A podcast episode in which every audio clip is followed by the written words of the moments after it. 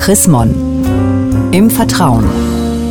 Unser Thema diesmal Arbeiten nur um zu leben. Darüber sprechen wir mit der Münchner Regionalbischöfin Susanne Breit-Kessler.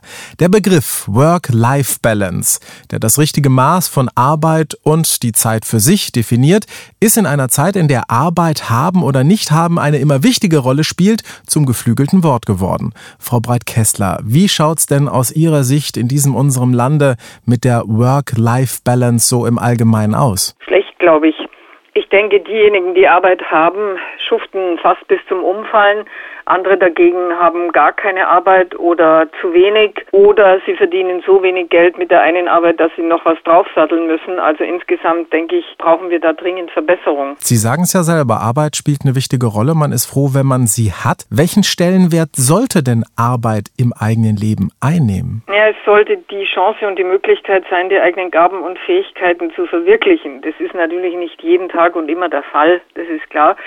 Aber Arbeit sollte das sein, wo man sich zeigen kann mit dem, was man selber kann, was man zu leisten vermag, wo man sich sozusagen im guten Sinne des Wortes präsentieren kann. Aber es darf einen nicht komplett in Besitz nehmen. Wie viel Platz und Zeit und Raum sollte denn das andere einnehmen, also die Zeit für einen selber? Es wäre schön, wenn es halbe halbe wäre, aber das geht natürlich nicht, wenn man einen Acht-Stunden-Tag hat, von Montag bis Freitag und viele haben ja mehr und müssen dann noch mehr arbeiten oder am Samstag und am Sonntag ein bisschen was tun.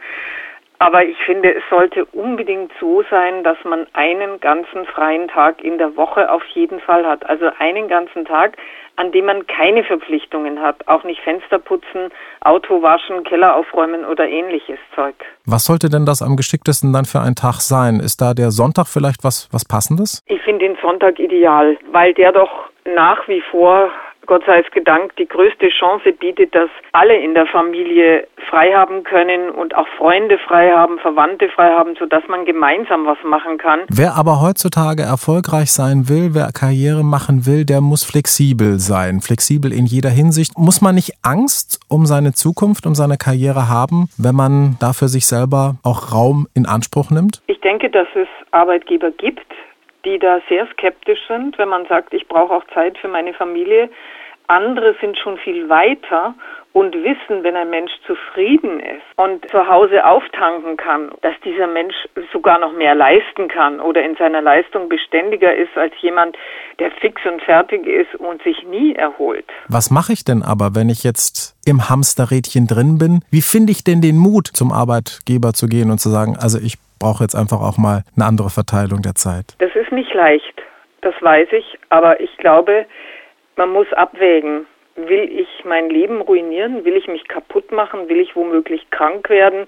Oder ist mir meine Gesundheit, mein Wohlbefinden so viel wert, dass ich auch meinen ganzen Mumm wirklich zusammennehme und zu meinem Arbeitgeber gehe und sage, das brauche ich jetzt für mich, das ist für mich wichtig. Ich stehe dann auch wieder voll und ganz zur Verfügung, aber das brauche ich, um eben wirklich fit zu sein und für Sie auch das zu tun, was Sie von mir erwarten. Ich denke, das wäre eine gute Argumentation. Dann lassen Sie uns doch gleich auch noch mal wieder ein bisschen Mäuschen spielen. Was ist denn Ihr ganz persönlicher Trick, Ihr Geheimrezept? Also für mich ist ehernes Gesetz einen freien Tag in der Woche einen Abend in der Woche mit meinem Mann, wo wir mal klein ausgehen, sozusagen, irgendwie nur kurz vorhin.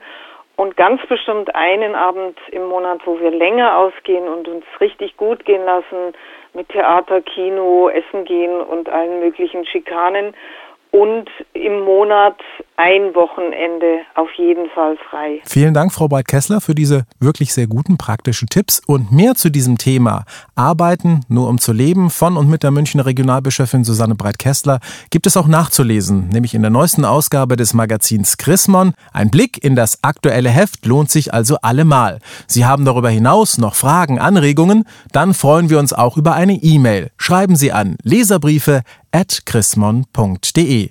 Ich sage derweil Dankeschön fürs Zuhören. Bis zum nächsten Mal.